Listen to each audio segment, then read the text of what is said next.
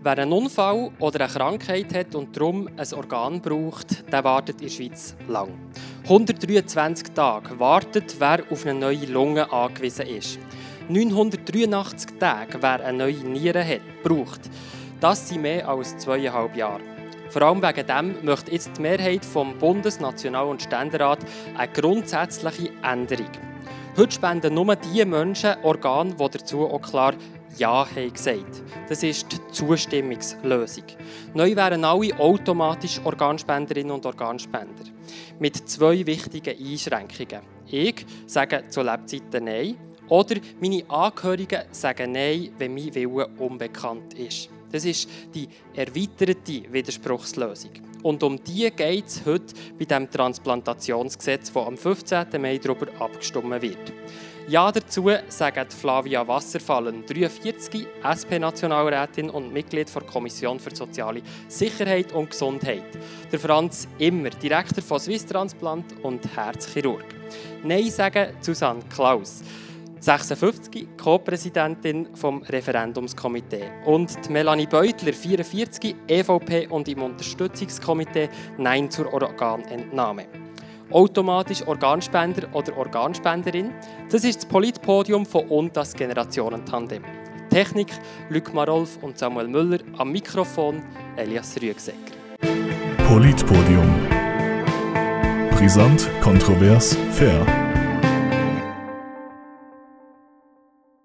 Ja, Flavia Wasserfallen, ich starte gerade bei euch. Warum sagt ihr Ja zum Transplantationsgesetz?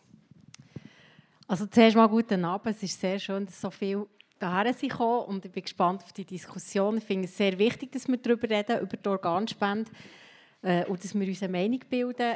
Ich durfte im Parlament die Diskussionen mitprägen, ich durfte mitentscheiden und wir haben halt einfach wirklich die Situation in der Schweiz, wo wir alle wirklich einstimmig im Parlament haben gesagt, es gibt Handlungsbedarf. Die Situation in der Schweiz ist so nicht haltbar. Und zwar, dass 1434 Menschen auf der Warteliste sind, auf ein lebensrettendes Organ warten und dass jeden fünf Tage in der Schweiz jemand stirbt, weil nicht rechtzeitig das Organ nicht gefunden werden Und dieser Handlungsbedarf hat uns dazu geführt, halt die Willensäußerung anzuschauen, was haben wir für ein Modell, was haben andere Länder für ein Modell, was haben wir in der Vergangenheit gemacht, hat es zum Ziel geführt, dass wir mehr Leben können retten mehr Spenderinnen finden und all die Überlegungen und die intensiven Diskussionen haben dazu geführt, dass wir gesagt haben, wir möchten das System ändern, aber pragmatisch in einer erweiterten Lösung, ähm, ein Schweizer Weg in diesem Sinn. Und darum stehe ich voll und ganz hinter dieser Lösung, weil ich überzeugt bin, dass sie Leben retten kann. Über, die Lösung, über diese Lösung reden wir jetzt natürlich ausführlich reden. Susanne Klaus,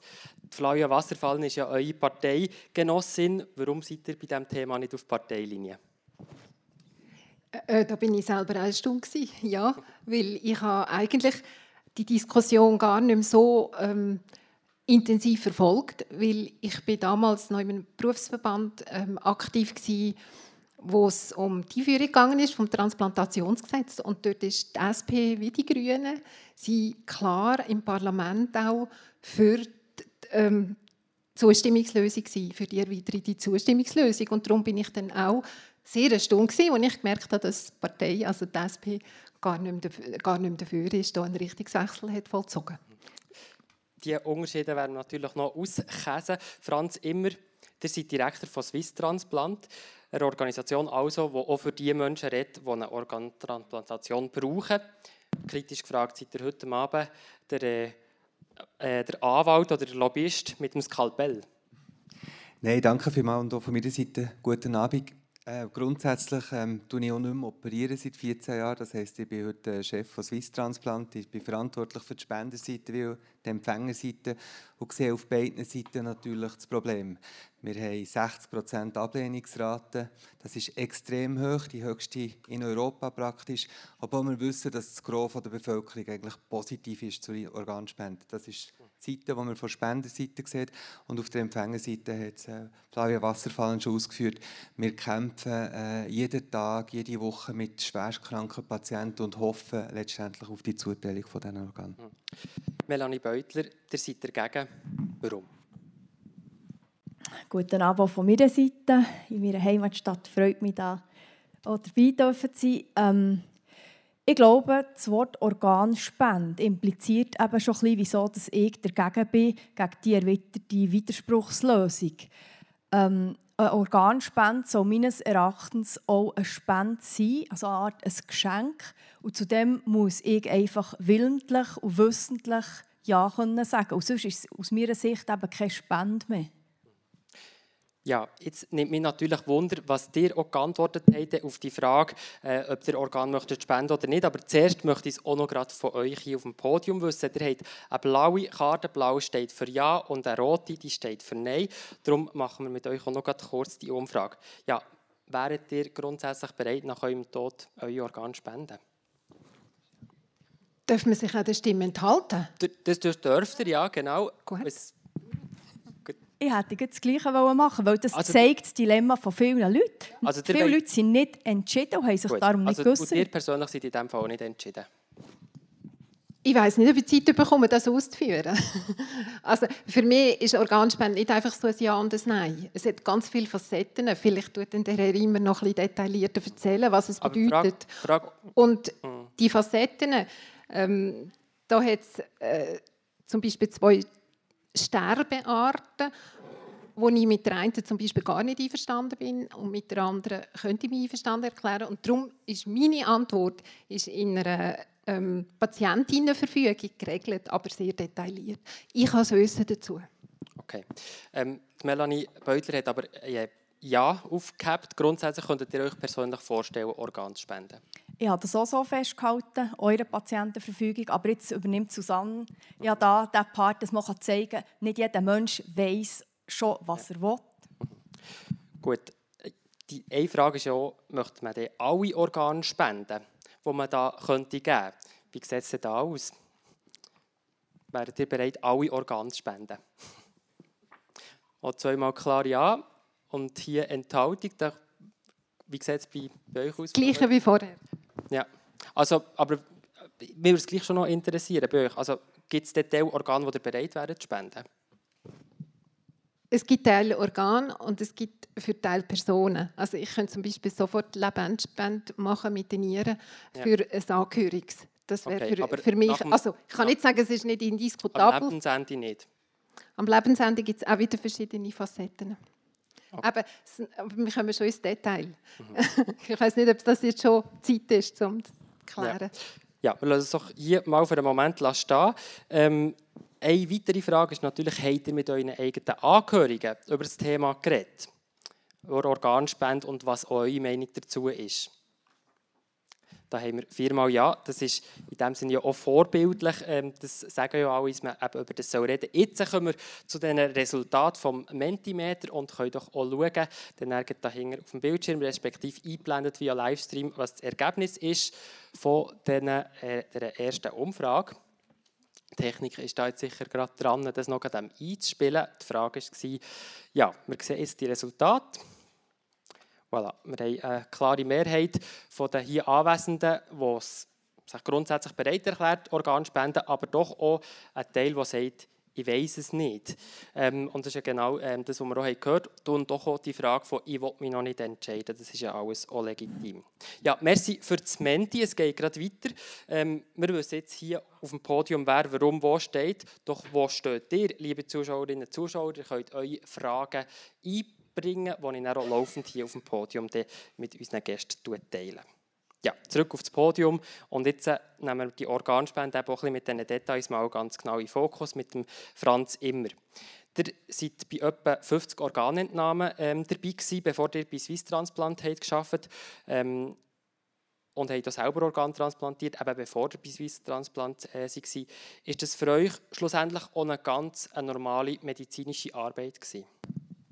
Nein, das ist es sicher nicht. Es ist ähm, für alle, die dort beteiligt sind, immer sehr ein spezieller Eingriff. Einerseits für das Team vor Ort, das natürlich für den Patienten gekämpft hat, alles Menschenmögliche gemacht hat, die Familie dabei war, aber auch für die Chirurgen und das Team, das die Organe nimmt. Und Ich für mich habe natürlich grundsätzlich immer kontrolliert, ob die Richtlinien, die sehr präzise sind, das ist sehr genau beschrieben, alle erfüllt sind.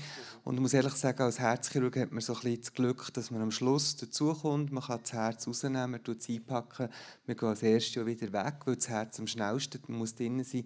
Und ich habe immer die Zeit noch genutzt, einmal zum Verstorbenen zurückzugehen, einen Moment Ruhe zu finden, 20, 30 Sekunden, um Messi zu sagen und dann eigentlich zu gehen. Ich möchte den Prozess von dieser Organspende mal ganz konkret durchspielen. Nehmen wir zum Beispiel eine 40-jährige Frau, die einen Hirnschlag hatte und jetzt kommt sie auf die Intensiv Intensivstation. Nur noch die Maschine behalten sie am Leben. Äh, sie hat einen Organspendeausweis und ist bereit, ihre Organspende. Was passiert jetzt? Ja, mit der Hirnblutung haben wir eine der häufigsten Todesursachen, die zum Hirntod führen. Das heisst, die Patientin ist von einem Neurochirurg angeschaut worden, hat gesagt, ich kann nichts mehr machen, die Patientin ist hirntot. Man tut der Familie im nächsten Schritt mal sagen, eure Frau, eure Mutter ist tot. Also das wird so kommuniziert. Und dann lässt man der Familie auch Zeit. Für die Familie ist das meistens sehr unerwartet, äh, völlig überraschend. Die meisten Spender werden sehr rasch Spender, also sind nicht lange hospitalisiert und man kann Abschied nehmen. Und im zweiten Gespräch kommt dann auch die Frage von der Familie, wie geht es jetzt weiter? Weil jetzt ist man noch beatmet, Maschinen den Kreislauf aufrechterhalten. Und wenn eben noch ein Organspendeausweis da ist, wo die Angehörigen vielleicht sogar im besten Fall wissen und dort ein Ja drauf ist, dann sagt man, wir haben den Organspendeausweis äh, bei eurer Frau gefunden, wäre das in eurem Sinn, wenn wir dort würden weiterfahren und dann kommt die Information über den Ablauf. Die Frau muss ja wirklich zuerst hirntot ähm, sein, das heisst aber auch, der Rest des Körpers der lebt noch. Das ist richtig, also die Hirntoddiagnostik wird von zwei Medizinern im Vier-Augen-Prinzip am Bett der Patientin durchgeführt. Am Schluss stellt man das Beatmungsgerät ab und schaut, ob die Patientin selber noch schnauft. Und wenn sie nicht mehr schnauft, ist eigentlich der letzte Reflex ausgefallen. Und dann wird das Dokument unterschrieben und juristisch ist das gleichbedeutend mit dem Tod des Patienten. Mhm. Die sagen es aber auch richtig. Das Hirn ist natürlich das Organ, das am raschesten ausfällt. Das wissen wir aus der Reanimation, dass das Hirn einfach am empfindlichsten ist. Die anderen Organe können sich in dieser Situation natürlich dank der Intensivmedizin erholen, stabilisieren. Sie bekommen Blut, sie bekommen Sauerstoff. Und die Patientin ist, wenn die Phase vom Hirntod eintritt, durch ist, sehr, sehr stabil medizinisch. Also man kann heute mit der medizinischen Technik die Menschen quasi Wochen, Monate lang weiter ähm, künstlich am Leben behalten. Und dann ist der Wille da, man weiß, okay, man will jetzt die Organe entnehmen. Die Frau ist auch bereit, alle Organe zu spenden, in unserem Beispiel. Wenn genau in diesem Sterbeprozess, wo wir ja eigentlich jetzt so drinnen sind, werden die Organe jetzt entnommen. Also der Hirntod ist eintreten.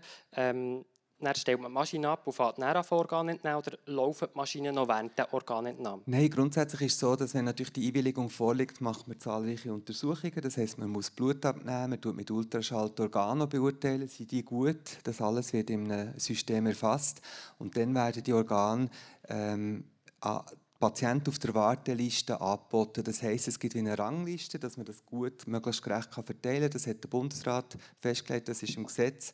Und dann wird ein Organ nach dem anderen den verantwortlichen Transplantationszentren wie angeboten, um zu schauen, ob es ein Organ wäre für den Patienten auf der Warteliste. Wenn die drei wichtigsten oder die empfindlichsten Organe zuteilt wurden, also Herz, Leber und Lunge, dann tut man die Empfänger auch ins Spital bringen. Also man muss sicher sein, dass die Empfänger auch vorbereitet sind. Und dann tut man einfach zurückrechnen, in welchem Moment gehen wir in die Operationssaal, dass wir bei erhaltenem Kreislauf, also der Kreislauf wird künstlich aufrechterhalten, tut man dann die Organe frei präparieren und wenn alle Organe frei präpariert sind, nimmt man die Organe raus, die man zuteilen kann. das heisst, die Maschinen die laufen noch während Maschinen laufen bei dieser Form bis zum Schluss, bis zur Entnahme. Okay. Jetzt liegt da ein Mensch, der äh, hirntot ist im Operationssaal, ähm, aber der, der, Körper ist noch da. Ähm, das mit der Maschine, das habe ich jetzt eben schon erfahren, die laufen noch. Ähm, ich wollte jetzt aber einfach ganz konkret wissen, oder? Äh, bei dieser Frau da werden das Herz, das Nieren, die Lunge und so weiter alles entnommen, aber zum Beispiel die Augenhornhaut, ganz konkret, was bleibt denn dann noch übrig vom, vom Menschen? Ja, also das ist eine Wunde, die natürlich komplett wieder verschlossen wird. Das erfolgt im Operationssaal. Von außen sieht man nichts. Also wenn man Gewebewilligung noch gibt, der hat es erwähnt, Kornea, Auge zum Beispiel, dann nimmt man die Kornea aus, also die Augenhornhaut, und tut dann das Auge verschließen. Wichtig ist dort eigentlich, dass die körperliche Integrität gewahrt wird. Und ihr seht von außen eigentlich nach einer Organentnahme einfach Narbe, die mhm. wieder super verschlossen ist. Und der Patient kann dann aufgebaut werden, dass mhm. man auch Abschied nehmen kann. Sterben ist ein Prozess, äh, nicht ein, Moment. Und der Prozess wird durch die Organentnahme unterbrochen. Stimmt ihr dem zu? Ja, es ist eine Frage von Wertigkeit, oder? Das ist die Grundsatzdiskussion, wenn ist der Mensch tot. Für mich als Mediziner, wenn mein Hirn nicht mehr funktioniert, schon nur wenn das schwerst geschädigt wäre, dann bin ich sehr froh, dass wir in der Schweiz ein System hat, wo man aufhören kann. Und dann ist auch meine Wahrnehmung erloschen. Und ich weiß einfach auch von der Erfahrung auf der Intensivstation, dass es dann ähm, ein Segen ist, wenn der Mensch auch darf gehen darf. Aber es ist immer ein sehr schwieriger, sehr belastender Prozess. Es ist eine Trauer, es ist ein unerwarteter Abschied, es ist auf einer Intensivstation. Mhm. Und diese Trauer kann ja doch schon erschwert werden für die Angehörigen, wenn in diesem Moment eben noch Organe entnommen werden, oder? Ich glaube, in diesem Trauerprozess, was wir heute haben, ist die Schwierigkeit, dass man in der Hälfte der Gespräche den Wunsch der Verstorbenen nicht kennt. Und die Angehörigen, die meistens mehrere ums Bett herum sind, äh, die mit einem unerwarteten Tod konfrontiert sind, versuchen dann eigentlich einen Entscheid zu fällen im Sinne des Verstorbenen. Und das ist für das Intensivpflegepersonal und für die Mediziner sehr, sehr belastend. Und was wir heute machen, wir versuchen das zu machen, was im Moment für die Familie stimmt. Aber es ist eine sehr schwierige Frage, wenn man den Wunsch der Verstorbenen nicht kennt. Und die Angehörigen können natürlich im Gegensatz zu, wenn es keine Organspende gibt, im Moment vom ganzen Tod, also vom Herztod, nicht dabei sein. Das ist richtig in dieser Situation, wobei dann natürlich ähm, immer wieder die Rückmeldung hat. Ich habe gesagt, es gibt eine Blutentnahme, es gibt mhm. Untersuchungen. Und von vielen Organspenderfamilien wird die Zeit, die natürlich meistens bei einem unerwarteten Todesfall auftritt, auch sehr geschätzt zum Abschied nehmen. Wir haben ein Beispiel von einer jungen Frau, die völlig unerwartet ihren Mann verloren hat. Die hat einfach 18 Stunden im Bett mit ihrem Mann noch geredet und hat so einen Abschied nehmen Etwas, was ihr nicht könnt, grundsätzlich. Oder wenn man sagt, nein, wir machen keine Organspende, ist heute auf der Intensivstation so, dass man Therapie abbricht und wenn der Patient hirntod ist, schnauft er nicht und hat das Herz aufschlagen. Und das ist der normale Prozess. Okay. Gibt Zeit. Jetzt haben wir über die Organentnahme geredet. Vielleicht ganz kurz noch zum Moment, wo das Organ transplantiert, also eingesetzt wird. Jetzt in eurem Fall als Herzchirurg das Herz. Ähm, wenn ihr euch vielleicht an, eine Herztransplantation von euch könnt erinnern wenn das Herz dann wieder fährt, anfängt zu schlagen, was ist das für ein Moment? Ja, es ist ähm, immer wieder und für alle Beteiligten etwas wahnsinnig äh, Emotionales. Ähm, die sind unterwegs. Wir müssen innerhalb vier Stunden das Herz vom Spender zum Empfänger bringen. Es muss hineingeneigt werden und dann fließt eigentlich das Blut vom Empfänger durch das Herz und mit dem Wärmerwerden fängt das Herz plötzlich an verschlagen und fängt plötzlich an auswerfen. Und äh, das ist etwas in der Medizin, wo man jetzt bei der Herzchirurgie besonders gut sieht, was natürlich schlägt, aber auch eine Leber wird rosig, eine Niere wird rosig.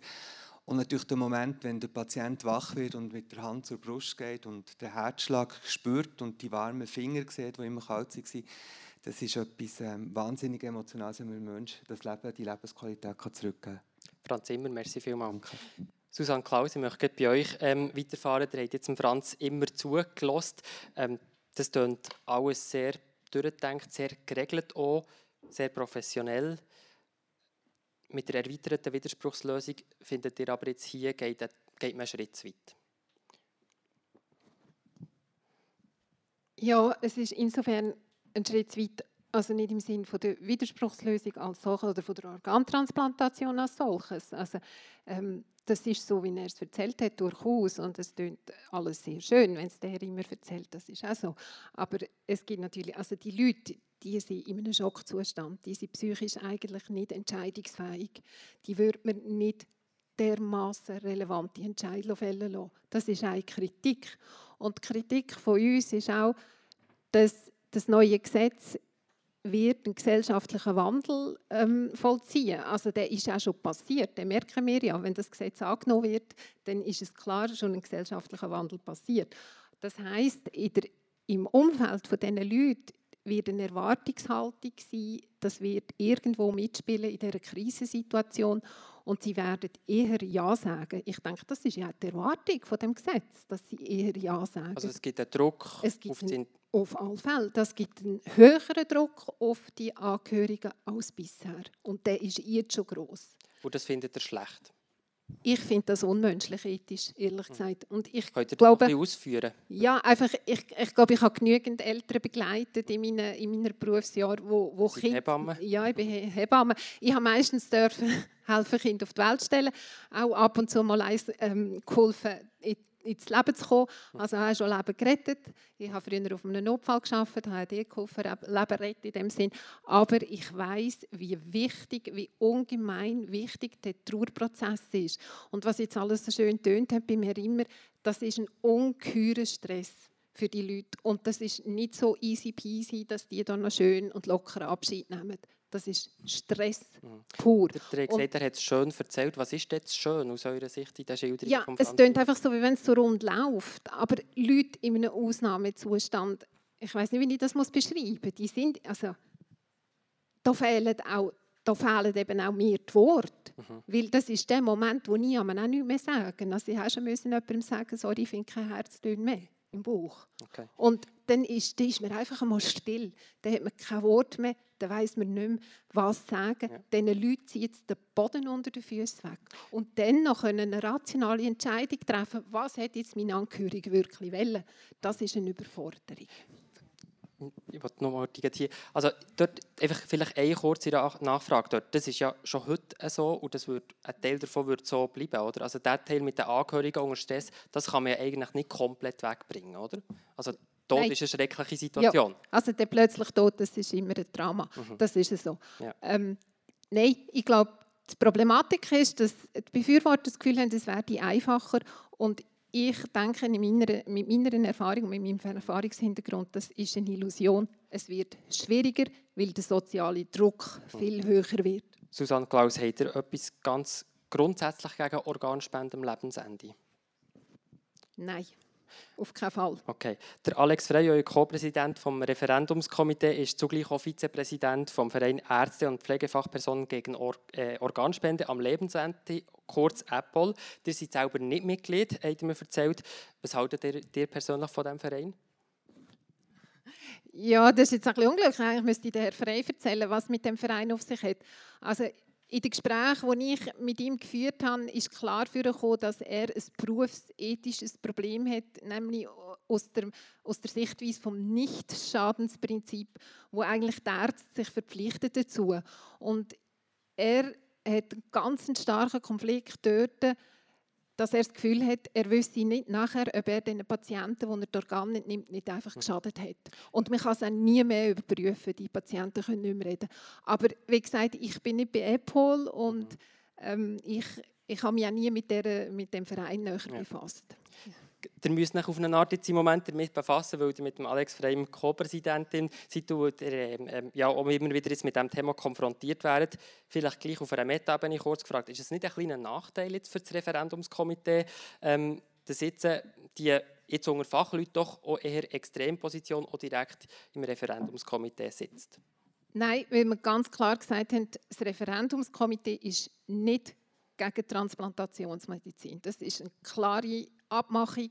Wir haben gesagt, das ist jedem sein Privatding, was er für sich macht, aber das Referendumskomitee ist okay. für Transplantation. Wir sind sogar, wir haben sogar die gleiche Zielsetzung. Wir wünschen uns, dass es mehr Spender gibt, mhm. aber in der Willensäußerung, also ähm, proaktiv, dass die Leute mehr sagen, wenn ja schon nach Umfragen, gemäß Umfragen so viel Wend spenden, dass sie es auch wirklich deklarieren, dass sie mit ihren Angehörigen reden und nicht, dass man irgendwie wie indirekt nachher einfach das Gesetz hm. wird.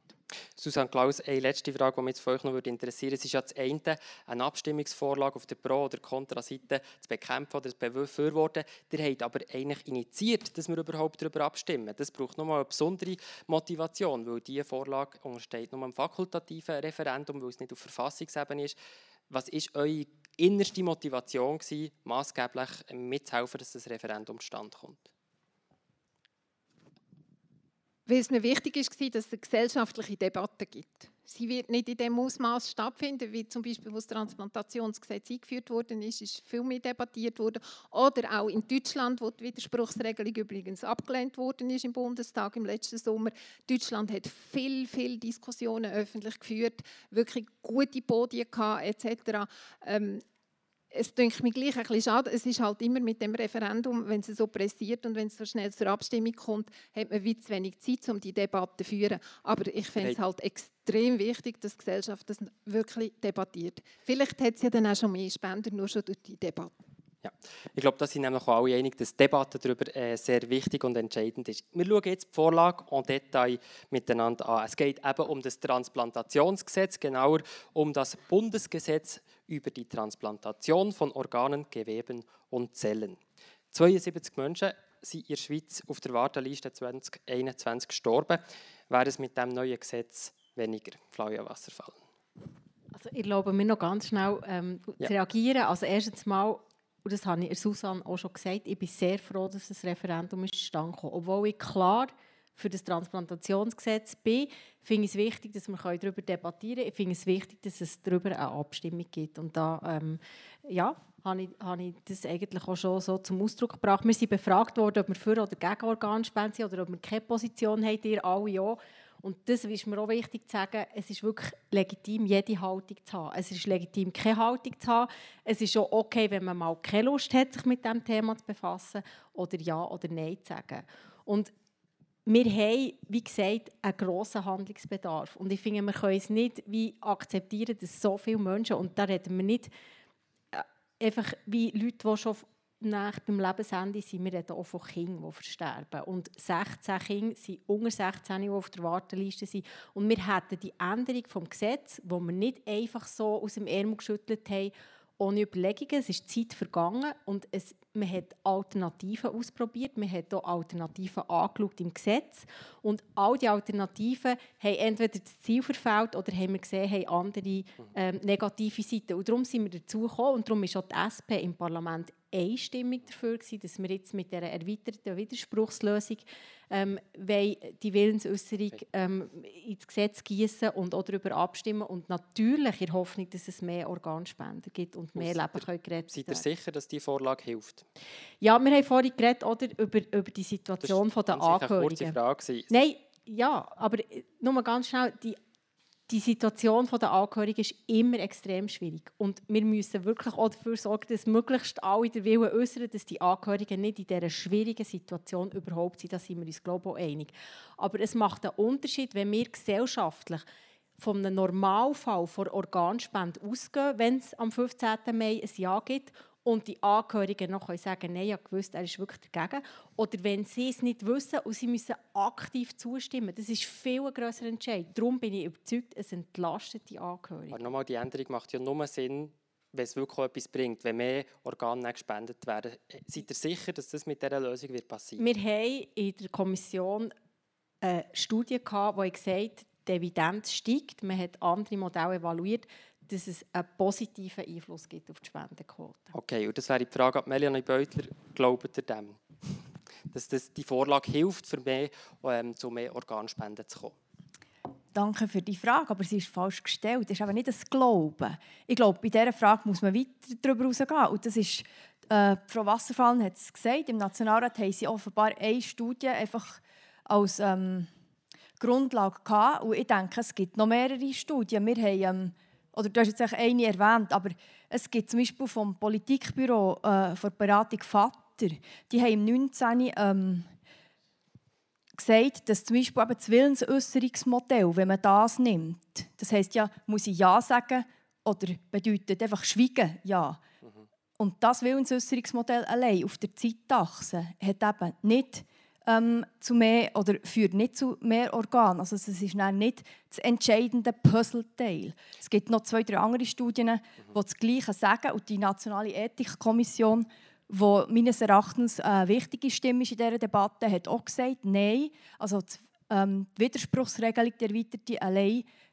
führen eigentlich nicht zum Ziel. Darum haben sie auch das Erklärungsregelungsmodell ähm, empfohlen, wo man eben informiert und den Informed Consent bei den Leuten abholt und durch die ganze Information und durch das Reden, durch die Diskussion, durch Fallbeispiele etc. eben die Leute ein bisschen dorthin führt, dass sie sich mehr Gedanken machen, dass es nicht mehr ein Tabu ist. Und der Gap, ihr müsst euch vorstellen, ich weiß nicht, wie viele hier innen äh, Spenderausweis haben, aber es sind etwa 16 Prozent, habe ich mir sagen Und in Umfragen sagen rund 80 Prozent, ich könnte mir vorstellen, zu spenden. Jetzt müsst ihr all die Leute dazwischen nehmen.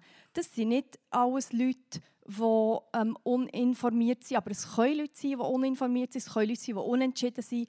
Es können ganz viele Gründe dahinter stecken, dass die Leute, die sagen, ich wäre eigentlich dafür, dann nicht Ja sagen. Es kann sein, dass man es den Angehörigen zu lieb nicht macht, aber irgendwo dort haben wir einen Gap, wo wir dafür anfangen, über Leute bestimmen, wenn wir ein Modell ändern, ohne zu wissen, dass es dann zum Ziel führt. Und das ist dann nicht die beste Lösung. Das ist ein Paradigmenwechsel, wo man anfangen, über Leute zu bestimmen. Franz Zimmer, was sagt ihr dazu? Also grundsätzlich werde ich auch sagen, wenn man die europäische Situation anschaut, ist es außer Diskussion, dass über die Zeit das neue Modell eine Erhöhung der Spenderzahlen bringt. Oder man hat das in Deutschland, das ist erwähnt worden, die haben nicht gewechselt, die haben noch weniger Spender als wir. Wir kommen gerade nach Griechenland an der zweitletzten und drittletzten Stelle. Also dort, die Länder, die die Regelung heute haben, ähm, sind ganz klar schlechter. Und man kann natürlich nicht nur die Modalität wechseln, sondern man hat ganz viel gemacht bis dahin, dass man über die Modalität redet. Modalität ist einfach eine Komponente. Um auf die Frage zurückzukommen, wir sehen das auf der Fachseite anders. Wir haben das Gefühl, dass die erweiterte Widerspruchsregelung gibt den Leuten die Gelegenheit, sich zu äußern. Man muss irgendwann einfach Nein sagen. Und ihr gesagt, 80 Prozent sind grundsätzlich dafür oder könnten sich das vorstellen. Und man könnte hier eigentlich die 20 Prozent abholen dass sie irgendwann zeitlebend sagen, ich wette das nicht. Und okay. darum glaube ich effektiv, äh, dass es die Selbstbestimmung stärken und das ist etwas, was mir persönlich sehr wichtig ist, dass es nicht am Lebensende von meinen Angehörigen übersteuert werden kann. Ihr sagt jetzt das Problem, das ihr gesagt habt, oder ihr, die Haltung ist recht, Herr Immer. Aber, also Frau Wasserfallen hat das gesagt, aber Herr Immer, ihr sagt jetzt gerade, man muss irgendeinisch Nein sagen. Und das finde ich problematisch. Also es darf niemand mehr sagen, ich bin unentschlossen, ich weiß es nicht. Also er darf es schon sagen, aber es könnte ihm zum Problem werden. Wir müssen aber auch relativieren. Inwiefern könnte es zum Problem werden? Ja, weil er dann vielleicht einen Unfall hat und sich noch nicht geäußert hat. Also wir haben diese Frage, äh, also Übrigens haben wir die Nationale Ethikkommission, die also Ethikkommission bei uns eingeladen und sie haben ihre Position können darstellen und sie haben ja wie gesagt, wir möchten ein Modell umsetzen, wo sich wirklich jede Person möglichst äußert das Erklärungsmodell, das erwähnt wurde. Und wir haben das wirklich in Zusatzberichten prüfen wie würde man das umsetzen, wie geht man damit um, wenn sich jemand nicht möchte äußern ähm, Wir haben das alles geprüft, entweder ist es praktisch nicht umsetzbar oder nicht bezahlbar. Und darum hat man eigentlich näher, wie von dem ist man wieder abgekommen. Und jetzt ähm, zu dieser Frage zurück. Oder? Also, muss man, muss man Nein sagen oder ich weiß es nicht. Wir haben auch gesagt, wir wollen, nicht, wir wollen ein Register aufbauen, ein nationales, wo man nicht nur Nein kann sagen kann. Da könnte man, man kann sagen, sagen, ich will es noch nicht beantworten. Ja. Und das finde ich auch ganz wichtig. Und das gilt als Nein. Also dann passiert nichts. Und, und was auch ganz wichtig zu erwähnen ist, eben die Angehörigen, die werden sowieso noch in einem Gespräch ähm, einbezogen. Das ist ganz klar. Und wenn es keine Angehörigen gibt, ähm, das sind wenige Fälle, aber das sind vielleicht Touristinnen, Touristen oder Geflüchtete. Wenn es keine Angehörigen gibt, ist eine Organentnahme immer unzulässig. Das ist nicht erlaubt. Darum der Automatismus gibt es nicht. Hm. Ich möchte bei den Angehörigen ähm, bleiben. Melanie Beutler, das klingt nach einem guten Kompromiss. Eben, wenn Angehörige um sind, die können sich noch äußern, auch wenn eben der Wille unbekannt ist, die können sagen, nein, wir vermuten, er hat das nicht wollen, wir wollen das nicht. Das ist doch eigentlich ein guter Kompromiss insgesamt. Ich finde das auch richtig, dass Angehörige sich noch äußern dürfen, aber es ist nicht im Sinn von einem Veto zu verstehen. Also die Angehörigen können nicht den Willen vom Verstorbenen übersteuern. Wäre das sinnvoll? Nein, ich denke, genau um das geht es ja, um die Selbstbestimmung. Und diese Selbstbestimmung, das ist ein geschütztes Recht, das wir äh, vom Staat her aus der Bundesverfassung können ableiten können. Das Recht auf äh, Selbstbestimmung, auf den Schutz von meiner körperlichen Integrität etc., um das geht es ja hier auch. Ich wette, dass alle Menschen dürfen selber entscheiden Und dann sollen sie doch bitte Ja sagen. Und dann ist der Fall klar.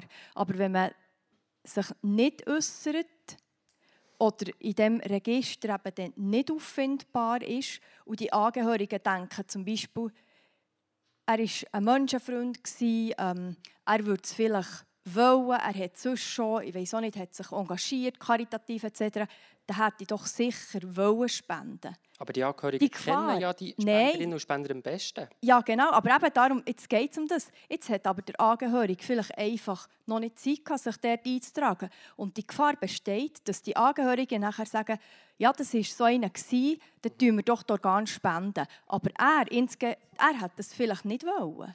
Und nein, heute, wenn er nicht Ja hat gesagt, Gut.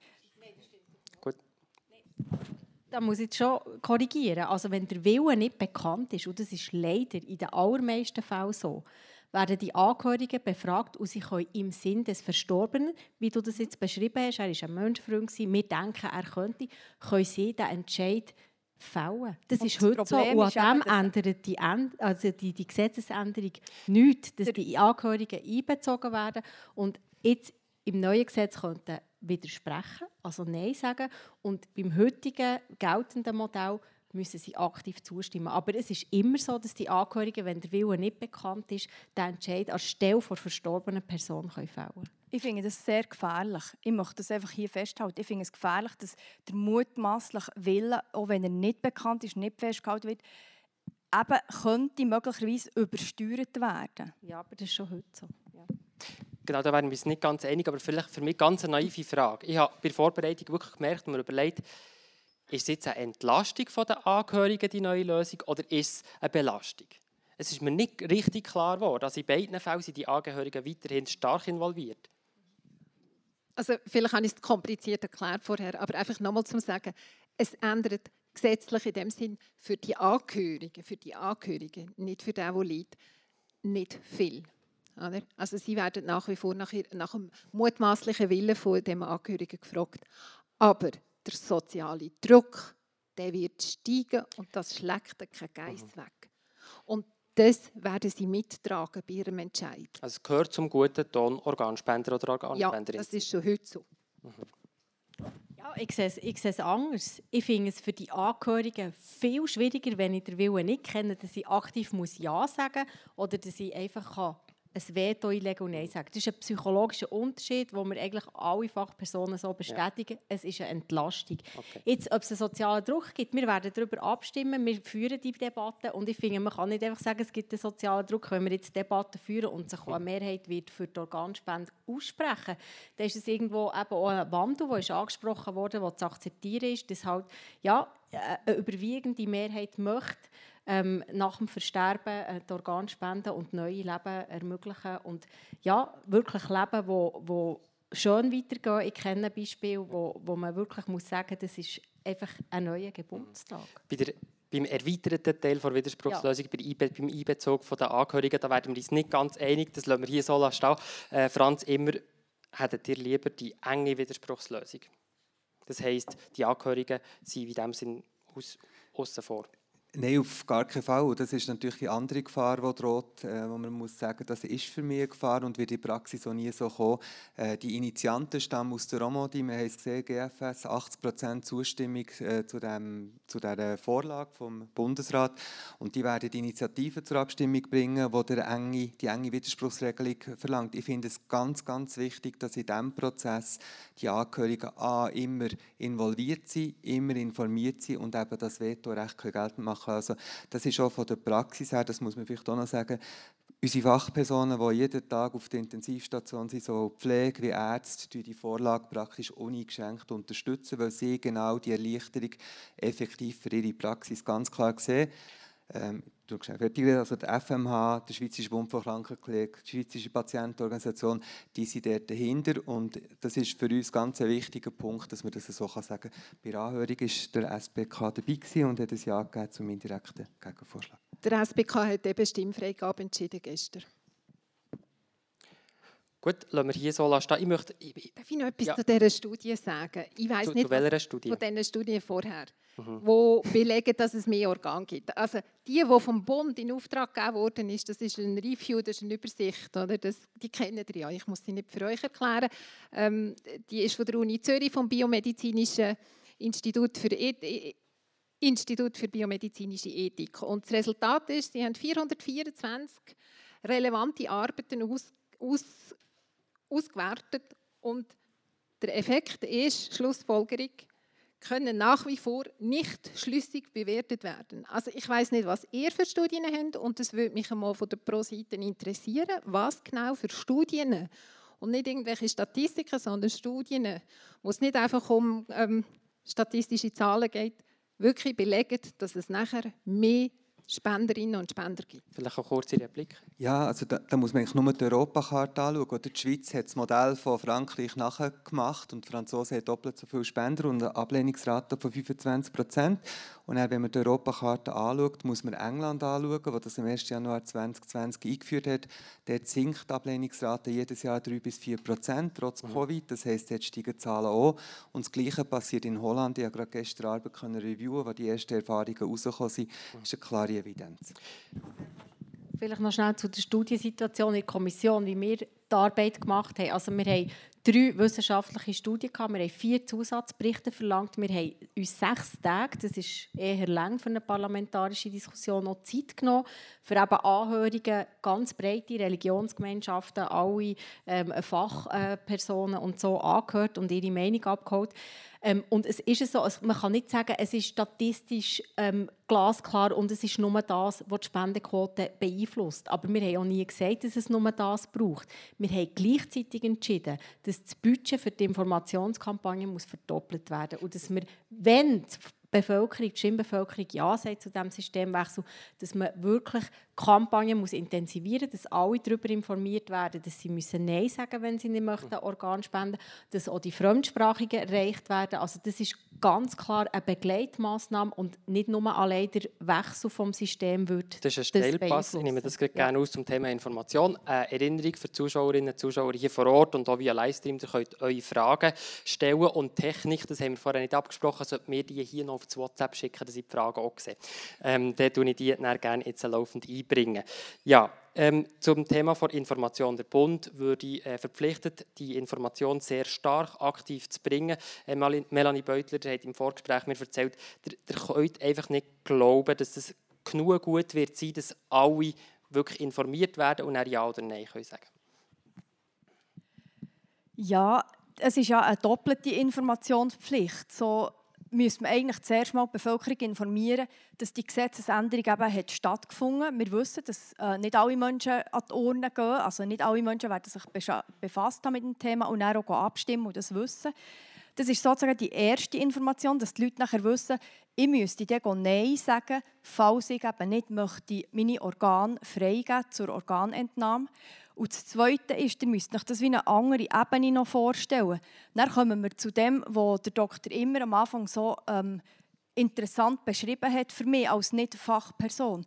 Es geht um eine Operation und da gibt es auch eine medizinische Ethik. Also für jede Operation, die gemacht wird, muss man eben informieren. Also müsste die Bevölkerung dann auch noch alle die zumindest, die sich dann nicht ins Organspenderegister eintragen lassen, und das ist ähm, einen hohen Prozentsatz, nehme ich dem mal an, müsste dann ganz genau informiert werden, was ist eine Organentnahme und wenn passiert die, bei meinen Angehörigen oder auch bei mir. Ähm, es gibt ganz viele Fragen, was klären. Also, es gibt ja neben dem Hirntod auch noch der, nach einem Herzstillstand glaube eine Möglichkeit, die jetzt in Deutschland verboten ist, wenn es mir recht ist, dann Organe zu entnehmen. Und in der Schweiz würde das auch erlaubt sein. Da gibt es einfach ein ganz, ganz, ganz grosses Informationsbedürfnis, das der also der Staat muss sicherstellen, dass es passiert.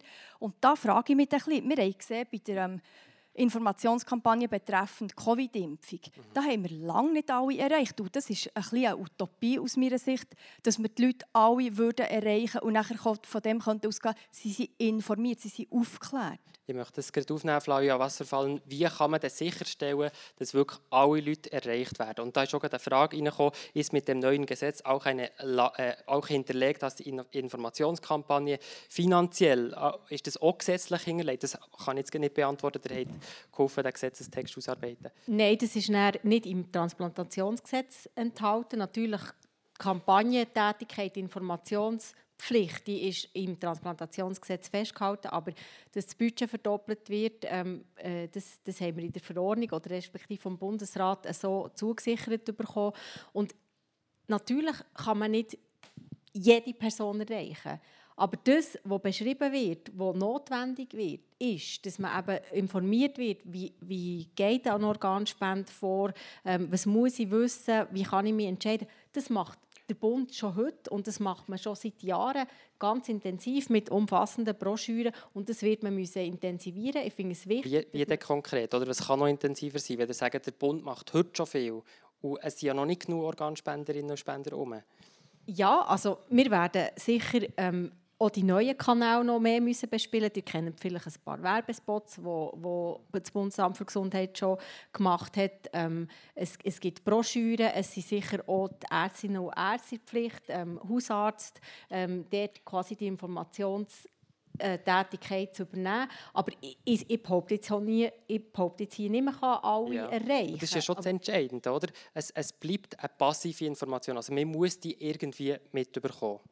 Und das ist eben, die Möglichkeit gibt dass man nicht informiert ist darüber und am Schluss Organspender ist oder Organspenderin. Ja, aber ich habe wirklich das Gefühl, wenn man wirklich persönlich weiß, dass man nicht möchte Organ spenden dann ist man sicher eher auf der Seite, dass man sich mit dem Thema auseinandersetzt, dass man auch weiß, dass man Nein sagen muss. Und dort bin ich eigentlich überzeugt, dass wir mit dem neuen Gesetz den Willen eher abbilden können, weil heute ist es so, dass viele Angehörige im Schock- und Trauermoment die Spende eher ablehnen, obwohl vielleicht die Person dafür war. Und das ist dann ein Organ, es tut mir leid, wenn ich es so muss sagen, das verbrannt wird, anstatt dass es das Leben kann retten kann. Das hat auch noch jemand äh, gefragt als Frage, ja, die Organe die braucht man ja nicht mehr.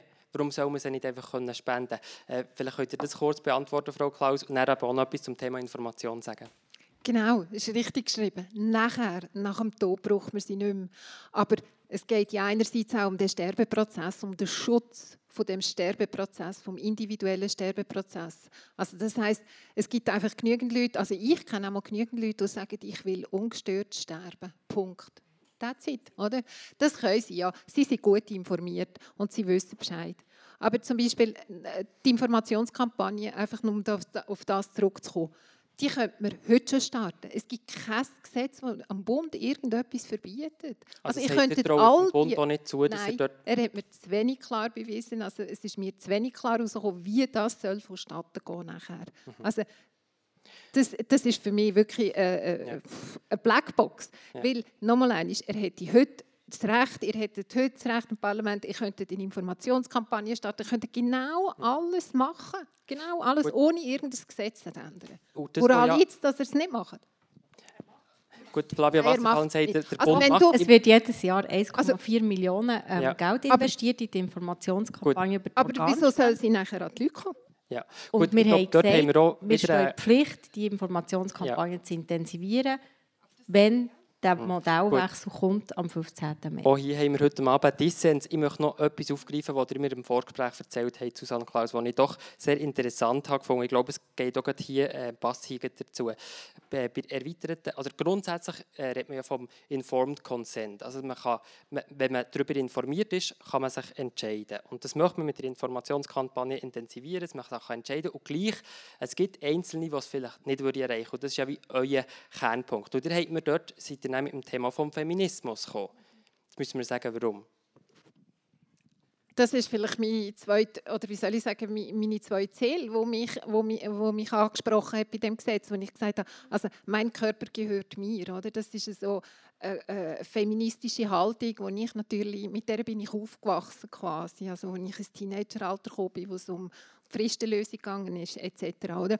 Und nur Ja heißt Ja ist jetzt eine neue, neue Devise, die man probiert politisch zu nutzen. Also nur ähm, Geschlechtsverkehr ist nur bei einem Ja wirklich keine Vergewaltigung. Was hat das mit dem Thema zu tun? Da geht es ja auch um meinen Körper. Mein Körper besteht ja nicht nur aus Gebärmutter und Vagina und Brust. Mein Körper besteht auch aus Nieren, Lungen. Also ich bin ja in Persona. Ob mein hm. Körper jetzt einfach, also ob ich jetzt plötzlich da gibt es jetzt die Umkehr nachher, Das Argument oder? ist klar, Flavia Wasserfall, ihr seid auch Feministin. Ähm, diesen Punkt seht ihr nicht? Ja, also ich ähm, kämpfe für das Ja. Ja ist Ja, ähm, jetzt gibt beim Sexualstrafrecht, das ist ganz klar. Ich glaube, dort ist halt vielleicht wirklich die persönliche Haltung entscheidend im Unterschied zu Susanne Klaus und zu mir. Dass ich einen Unterschied mache, ähm, ja, ob ich jetzt im Leben stehe und mhm. äh, irgendwie Sex habe oder über meinen Körper entscheide oder ob mein Körper tot ist. Da mache ich einfach einen Unterschied und das finde ich, ja, das, Warum das macht ihr den Unterschied nicht? Weil er ja noch nicht tot ist, der Körper. Mein ja, Hirn okay. ist ich kann tot. einfach nicht viel anfangen. Nachher, wenn mein Hirn schon tot ist, dann kann ich Ja. wirklich eigentlich nicht weiterleben. Und dann ist für mich der Körper tot. Und Okay. man kann den Menschen auch nicht zurück ins Leben holen, so traurig das ist und so fest, dass man das sich wünscht. Und da mache ich halt einfach den entscheidenden Unterschied. Aber ich glaube, man hat jetzt hier an dieser Diskussion gemerkt, es hängt auch an dieser Frage, wenn interpretiere ich, auch jede Mensch persönlich, wenn ist mein Tod schlussendlich, neben den medizinischen Evidenzen vom Hirntod und dann auch vom Herztod. Ich möchte das hier äh, so ähm, lassen. Ich möchte noch über das Thema Register reden. Also das Ganze muss ja irgendwie auch erfasst werden. Ähm, ein neues Register, wo der Wille von den Leuten festgehalten ist, gibt es da nicht sofort Probleme mit dem Datenschutz? Melanie Beutler. Mal, ich glaube, da gibt es ja heute schon. Wir haben ja, ähm, glaube, vor kurzem auch ein, ein problematisches ähm, Hackerverhalten können st- feststellen und irgendwelche Daten, die sie hinterlegt waren, in diesem Register sind nachher öffentlich geworden. Also man konnte einsehen, wer hat sich registriert, wie alt ist der und ähm, ich glaube sogar einfach andere Daten auch noch. Ich denke, das ist ein Problem, das man sicher ganz, ganz, ganz gut muss anschauen muss, dass die Daten geschützt sind, dass die sicher sind. Und ich denke, ähm, wenn man zum Beispiel ja, wenn man zum Beispiel nicht wette, ähm, seine Daten irgendwo hinterlegen, aus, aus Angst, und die gibt es, das haben wir jetzt so in der Corona-Zeit gedacht, es gibt einfach Leute, die technischen Lösungen nicht ganz vertrauen, auch mRNA-Impfungen nicht vertrauen. Also das ist ein Teil der Population, der dieser Seite nicht ganz traut. Und die könnten ja dann nicht ihre Willensäußerung in dem Sinn elektronisch hinterlegen. Und dann wäre denen dann auch noch überladen, dass sie es den Angehörigen könnten sagen Und da bin ich einfach nicht sicher, ob das funktioniert.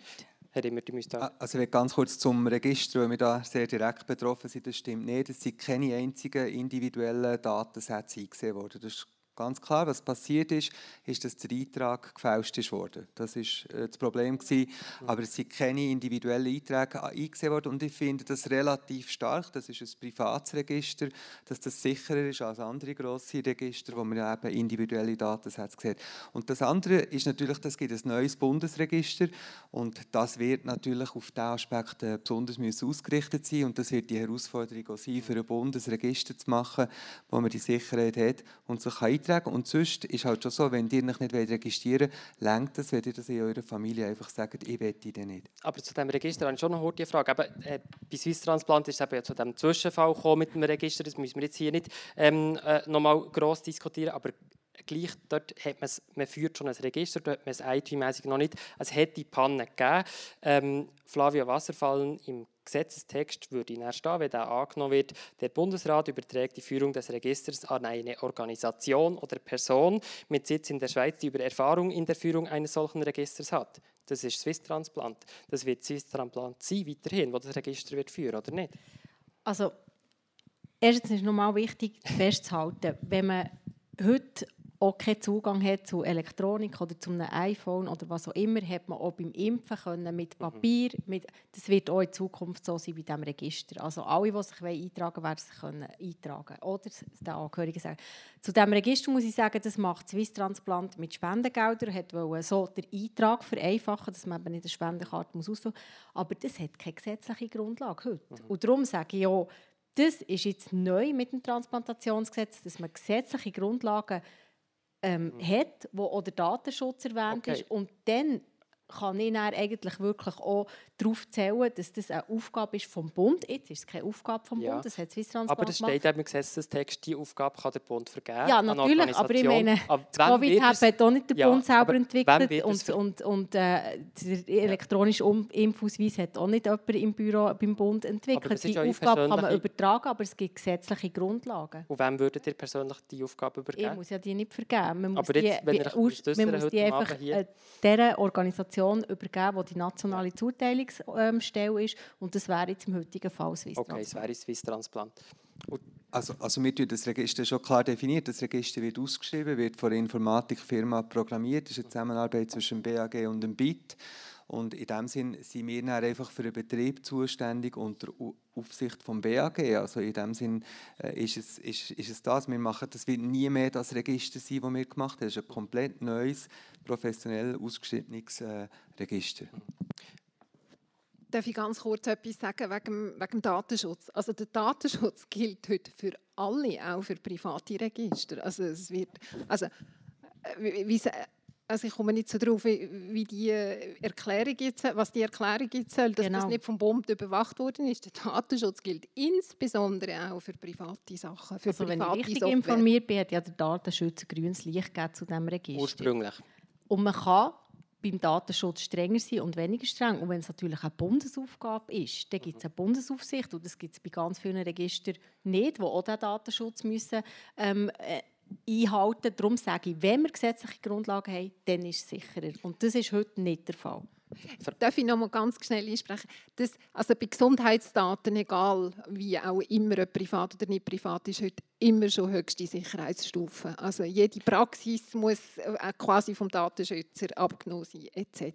Also da, da kann man jetzt nicht sagen, dass, dass man dort ein bisschen die Augen zudrückt ja. sonst, sonst ist etwas schief Vielleicht könnt ihr da noch etwas dazu sagen, habt ihr da ein bisschen die Augen zudrückt, wer oh, das in Zukunft Also überhaupt nicht, es ist, äh, es ist ja wie Frau Wasserfahn richtig gesagt hat, es war beim Datenschutz gemeldet, war angemeldet, das Register ist geprüft worden und ähm, es hat ein Registrierungsweg, der jetzt getestet wird, wo nicht ganz sicher ist, ob der überhaupt wirklich falsch ist. Aber es zeigt die Komplexität und die Schwierigkeit, äh, die Register zu führen. Ich meine, das Mammografieregister ist gehackt worden, das äh, Schwarzfahrerregister wird gehackt. Das ist heute gang und gäbe. Und in dem Sinne werde ich schon herausstellen, bei diesem Register zumindest, und da bin ich sehr froh, haben wir keinen individuellen Entscheid können sehen. Okay.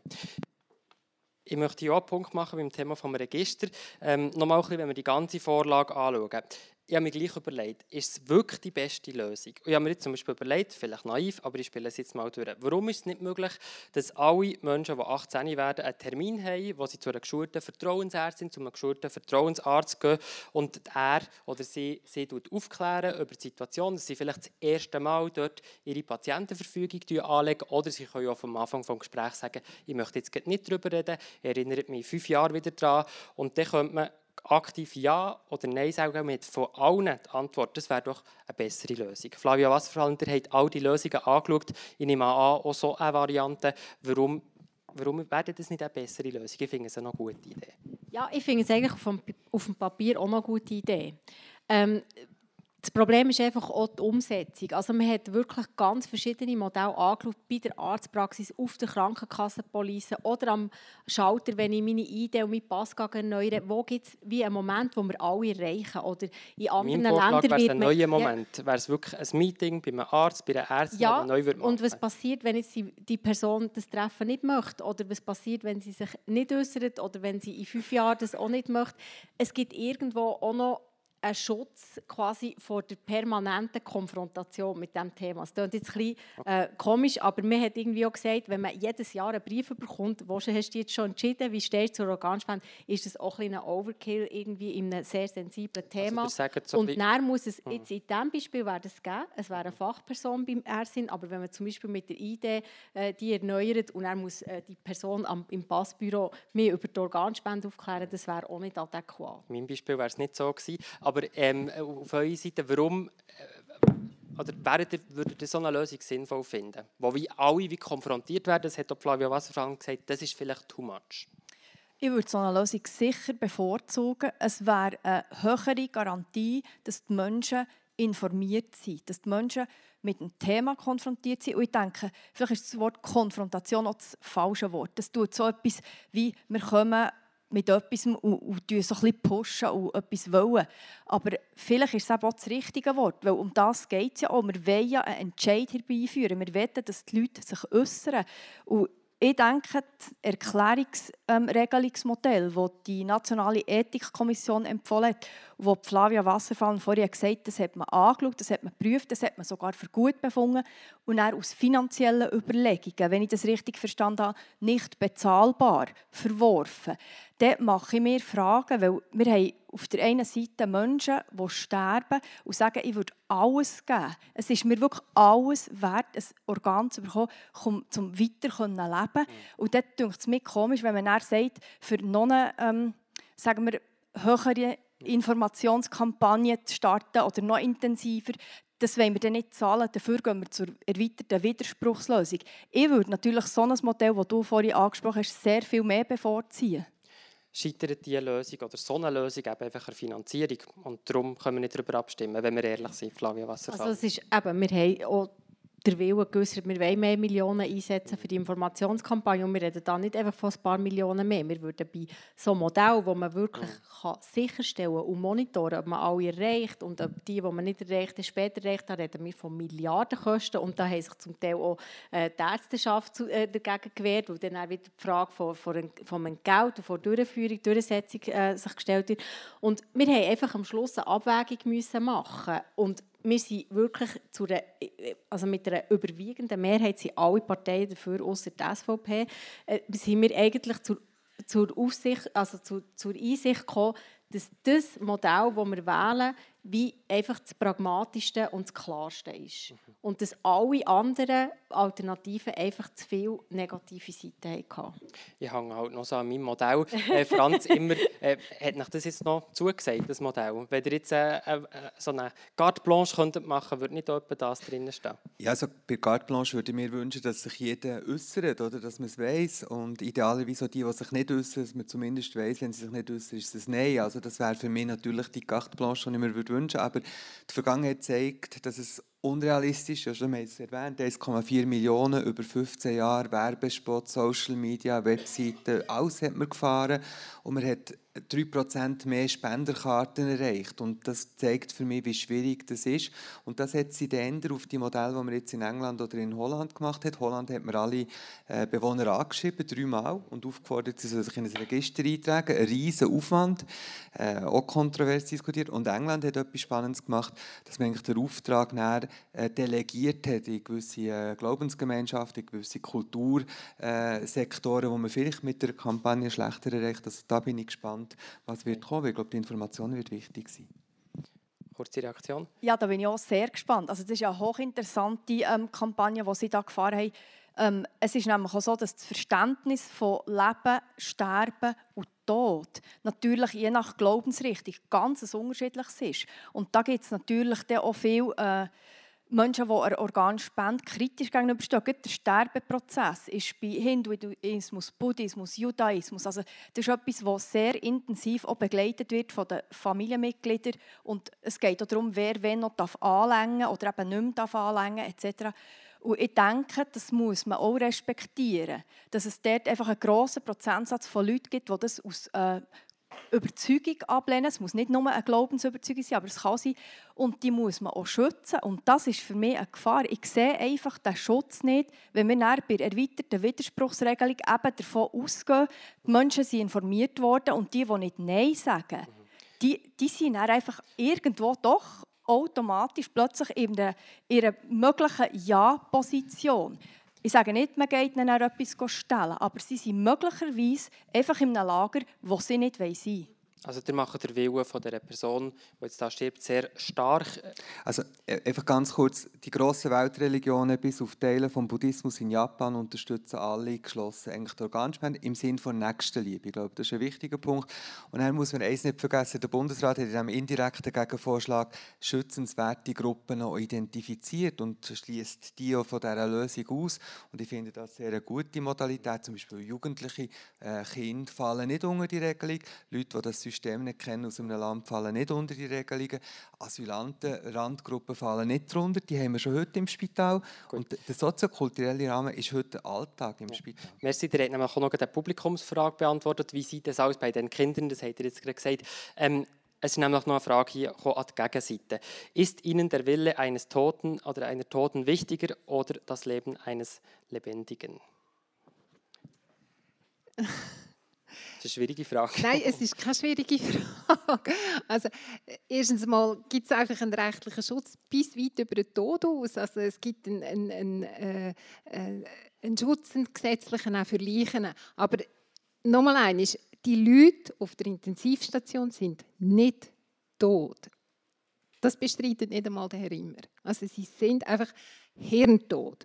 Und das ist einfach eine andere Situation. Das ist 3% Hirn. 97% lebt noch.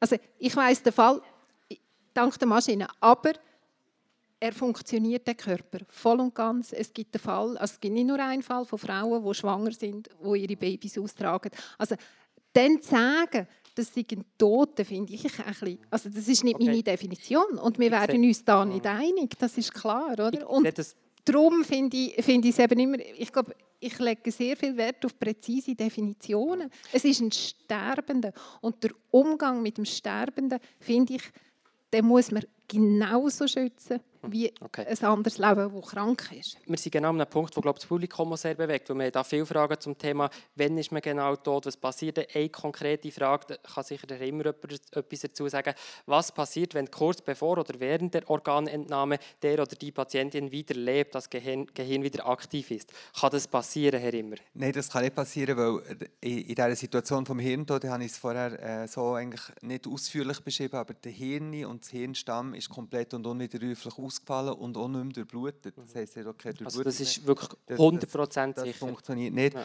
Und natürlich die Schwangerschaft, die ihr erwähnt, ist eine sehr schwierige Situation, die uns immer wieder beschäftigt. Es gibt in der Schwangerschaft leider Menschen, die eine schwere Hirnblutung machen und hirntot werden.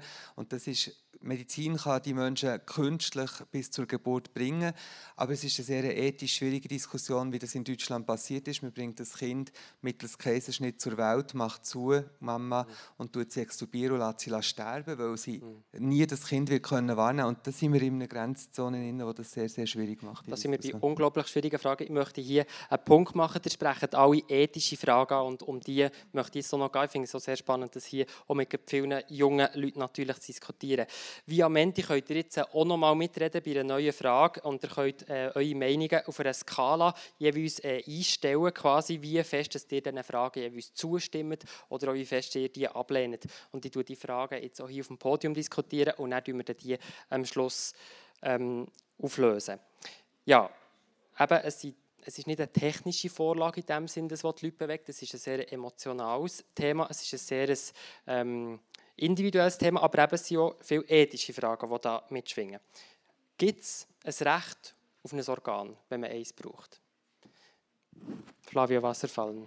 Es gibt ein Recht auf Gesundheit und der Staat hat auch ähm, die Aufgabe, meine Gesundheit zu schützen. Und darum macht der Bund und der Staat schon heute mhm. aktiv ähm, Kampagnen und unterstützt die Organspende. In einem gewissen Sinn würde ihr also sagen, nicht ganz direkt, aber in einem gewissen Sinn gibt es ein Recht auf Organ. Susanne Klaus, würdet ihr dazu stimmen? Es gibt juristisch kein Recht auf ein Organ. Und das Recht auf Gesundheit finde ich auch noch schwierig. Ich weiß nicht, wo das... Ich meine, David, ethisch. ethisch. Gibt es ethisch gesehen ein Recht darauf? Nein, in meinen Augen nicht. Nein. Und warum nicht?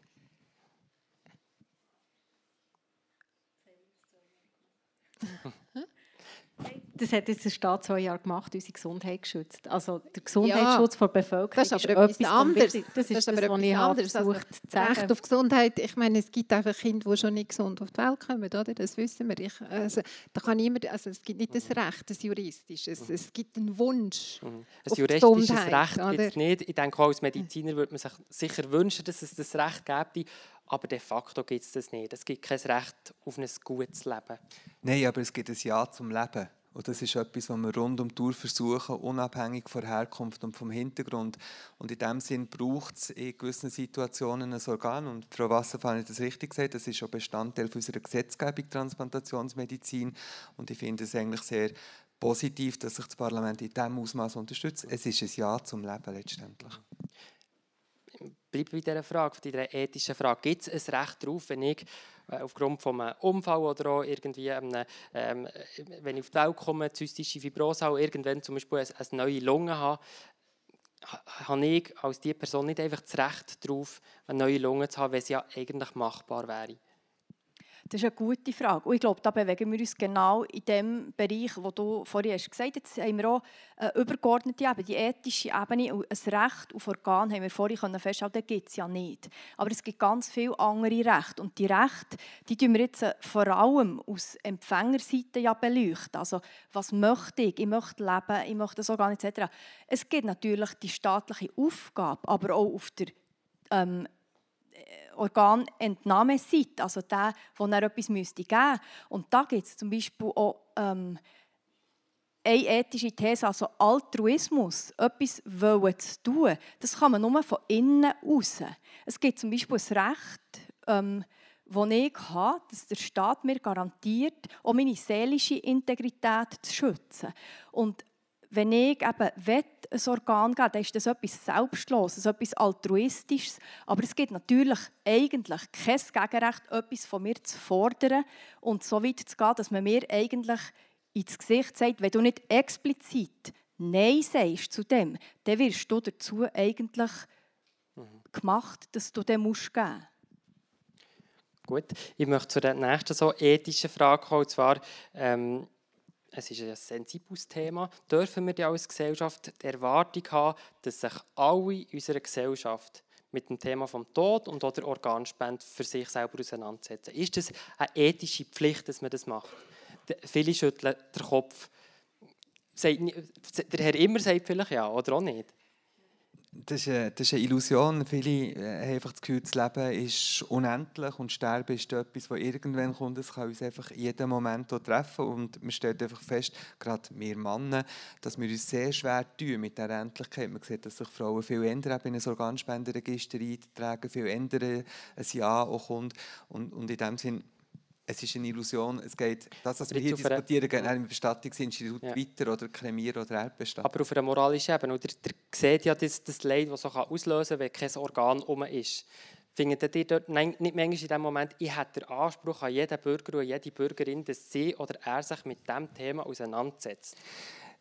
Es ist, ein, es ist ein Wunschdenken, oder? wenn du natürlich auf beiden Seiten seid. Einerseits ist der Mensch hirntot und trotzdem tut er ihn waschen, die redet mit ihm, die tut ihn umlagern, die tut Würde und Respekt von dem Menschen äh, in eurer Handlung, äh, Pflege wie auch Mediziner waren. Und dann seid ihr auf der anderen Seite, wo der Vater hat, der zwei kleine Kinder hat, der noch Träume hat und Wünsche, der dringend ein Herz braucht. Und das ist der Spagat, wo man drinnen ist, aber, und das muss ich auch noch einmal sagen, ein, äh, ein Lob eigentlich an die ganze Spitalstruktur, Intensivstationen. Ich habe noch nie eine Reklamation bekommen in diesen 14 Jahren über ein Angehörigengespräch. Und das wird auch in Zukunft, wenn das System ändert, wird es auch keine Reklamation geben, weil die Würde und der Respekt äh, die Familie zu tragen in dem Moment, das ist Grundbedingung und das funktioniert auf den Intensivstationen heute wirklich in einem sehr, sehr hohen Standard. Mhm. Eben der Zwang, äh, sich mit dem Thema auseinanderzusetzen, da haben vorher alle eigentlich den Kopf äh, geschüttelt, das ist etwas, was man eigentlich wie nicht möchte. Ähm, Susanne Klaus, das, das findet ihr nicht, dass man die Erwartung darf dass man sich irgendwann mit dem Thema mal auseinandersetzt? Nein, das ist Wunschdenken. Selbstverständlich. Wir, also gerade in meinem Beruf, wir sind eigentlich täglich mit mhm. in dem Spannungsfeld von so ethischen Fragen. Aber ich verstehe jetzt hier innen zum Beispiel die ganz Jungen. Also ich finde es bewundernswert, dass die heute hier sind und sich mit dem auseinandersetzen Ich denke, äh, wenn ich das ist äh, das ist nicht selbstverständlich. Also der hat immer jetzt gesagt, wahrscheinlich Männer noch mehr als Frauen, aber wir, wir lebt, wir wollen leben, wir ist gesund, wir ist voller Energie. Und wieso soll ich mich jetzt mit so einem schweren ich Thema ja, beschäftigen? Ich bin ja sehr gespannt, was ihr im Publikum sagt zu dieser Frage. Weil ihr sagt, alle, es gibt nicht eine Pflicht dazu. Aber das können wir dann anschauen. Also dort noch abstimmen, die, die noch nicht haben oder einordnen. Noch die letzte Frage, ihr kennt ja schon, die noch nicht hier auf dem Podium.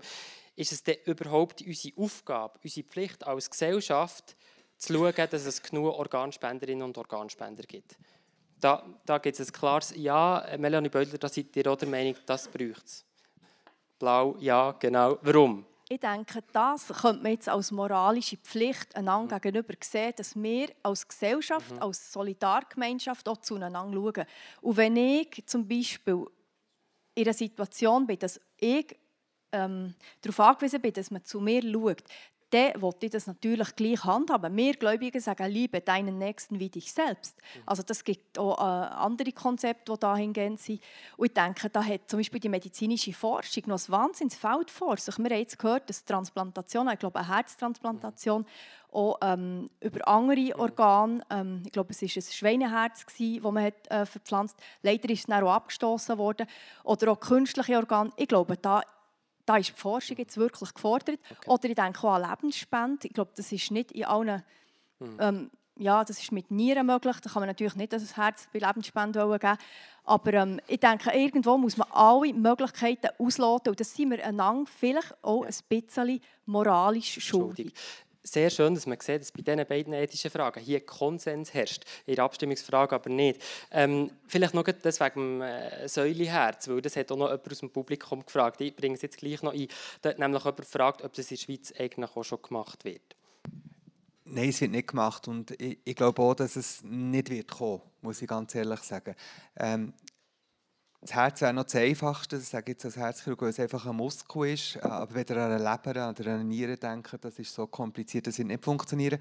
Was mich spannend dünkt in dieser Diskussion, wie ich das gerade aufnehmen das ist ein Ausdruck von einer Verzweiflung. Und das habe ich in meiner Zeit in Inseln oftmals erlebt. Wir hatten eine junge Frau, da ist das Herz einfach verkehrt und man hat keine Spender. Gehabt. Und man überlegt sich die verrücktesten Sachen, also bis hin zu einem Säuleherz oder kann man irgendwie...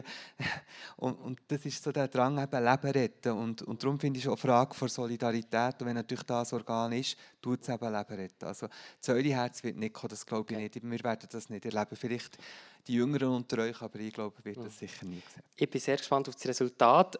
Noch kurze Äußerung, ja. Ja, also ich lege auch viel Hoffnung in die Stammzellforschung, also mit, der, mit dem quasi mit dem Entwickeln aus Stammzellen von künstlichen, von eigenen Organen in dem Sinn. Ja.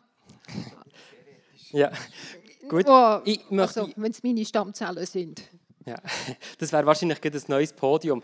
Ja, kann, können wir das Resultat vom Podium, ähm, äh, vom Podium, von diesen ethischen Fragen sehen. Ich glaube, wir sind alle sehr gespannt, was das hier ist. Ja, sehr spannend, weil wir sehen hier, es sieht doch ein bisschen anders aus. Es gibt ein Recht auf Organ, das sagt mehr als die Hälfte, wenn ich es richtig sehe, sagt, ähm, ja, ich bin grundsätzlich einverstanden mit dem. Und auch sehr spannend, vorher war die These hier auf dem Podium, ja, die Jungen die setzen sich vielleicht nicht so gerne mit dem Thema auseinander, aber doch mal, ihr findet hier im Podium äh, heute Abend alle sollen sich mit dem Thema müssen auseinandersetzen. Finde ich spannend, obwohl ihr es hier den Leuten nicht auf, aufreden Und ganz am Schluss auch einen starken Konsens, ähm, den wir auch hier haben gespürt. Merci vielmals für das Mitdiskutieren ähm, bei, diesen, bei diesen ethischen Fragen. Das ist sehr interessant. Ja, ähm, eine letzte Frage ist natürlich an das Publikum. Was würdet ihr sagen? Ein Teil kann schon abstimmen, ein Teil noch nicht, ein Teil kann schon ganz lang abstimmen. Ähm, eure Meinung kundtun, jetzt mit einem Ja, Nein oder äh, unentschlossen oder weiß nicht, weiß nicht ganz genau, wie wir es haben beschrieben, äh, könnt ihr jetzt entscheiden bei, den, bei dieser letzten ähm, Publikumsfrage. Ja, eine Frage nochmal zurück zur Vorlage. Wir haben heute Morgen das Ergebnis vom GFS gesehen. Die erste Ab äh, Abstimmungswelle in dem Sinne Befragung ist herausgekommen, wo man sieht, 63 Prozent sagen im Moment Ja zu dem Gesetz, ist die Umfrage. Das sieht bitter aus, Susanne Klaus, für euer Komitee, oder? Für mich sieht es selten etwas bitter aus, weil ich bin ich da einfach äh, froh Natur.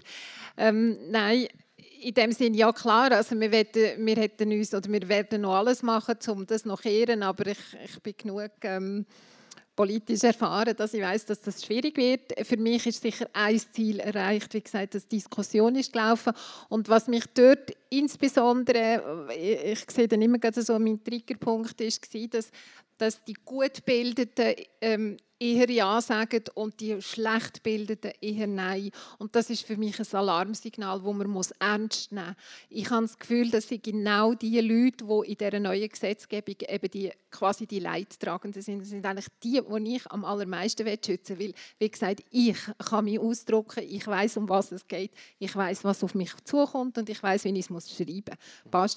Aber Leute, die wirklich kognitiv vielleicht auch nicht die Fähigkeiten haben, die haben Angst vor dem Gesetz. Das hat man auch gesehen in der Befragung. Und die haben das Gefühl, sie werden da irgendwie etwas manövriert, was sie vielleicht nicht hätten wollen.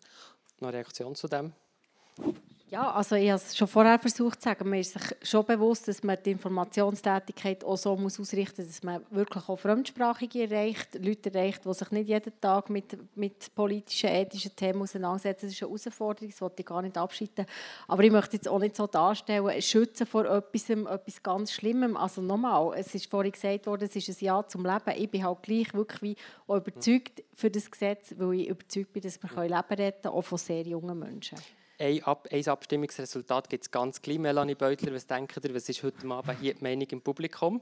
Habt ihr können überzeugen ich bin auch hoffnungsvoll. Ich habe ja mitbekommen, dass zum Beispiel die Jungen bei den ähm, Impfungen betreffend Corona sehr grossen Wert darauf gelegt haben, dass sie eben selber darüber bestimmen können, dass sie nicht äh, so einen gesellschaftlichen Druck verspüren und dass ihnen das ganz wichtig war, dass jeder selber bestimmen konnte.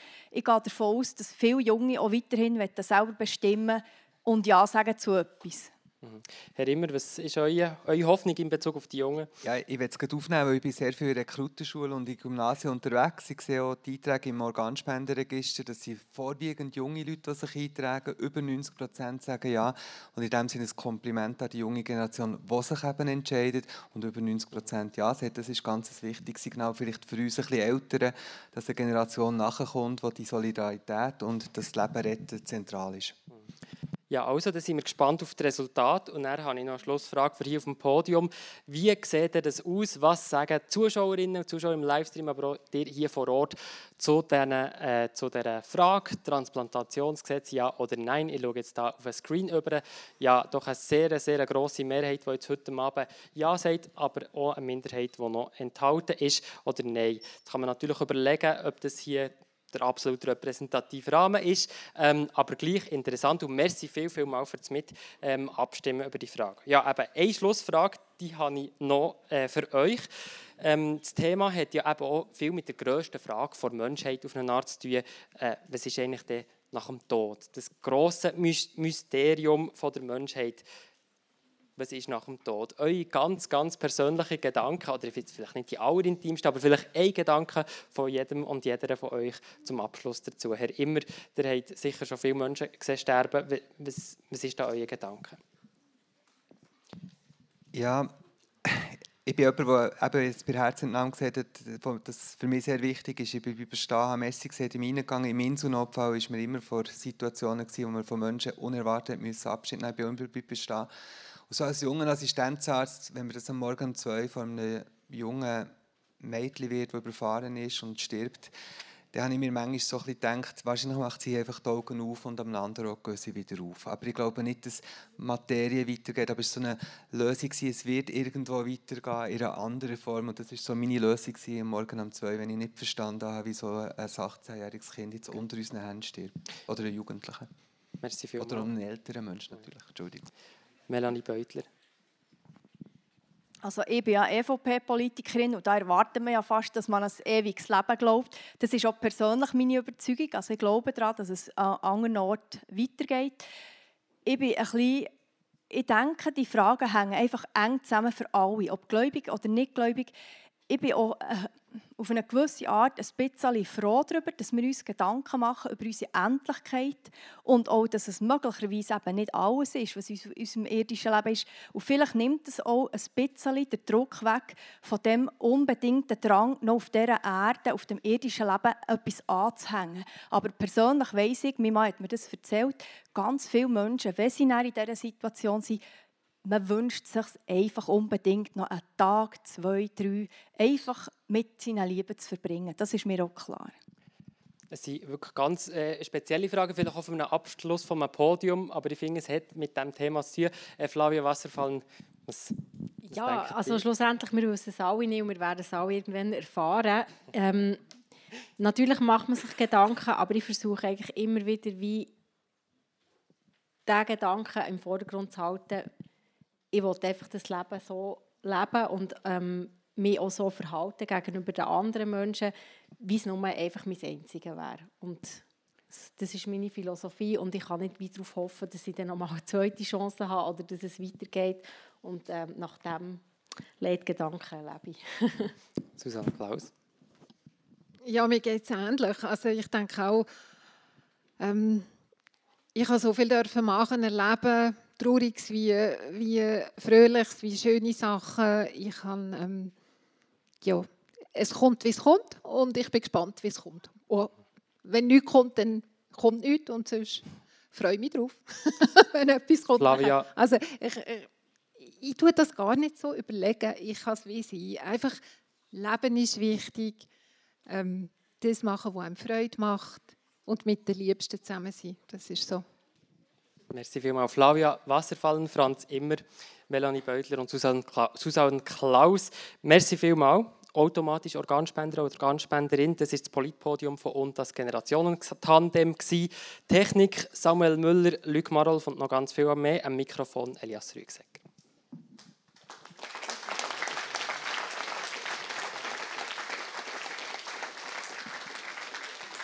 Weiter geht's mit den Politpodien von und das Generationen-Tandem. Werden Streaming-Plattformen teurer, weil sie neu müssen 4% von ihren Einnahmen für Schweizer Filme ähm, und Serien ausgeben Am Mittwoch, 6. April, debattieren wir über das Bundesgesetz zur Filmproduktion und Filmkultur, besser bekannt als Lex Netflix. Soll die Schweiz mithelfen, das ist das nächste Thema, die europäische Grenze mit 61 Millionen Franken pro Jahr zu schützen?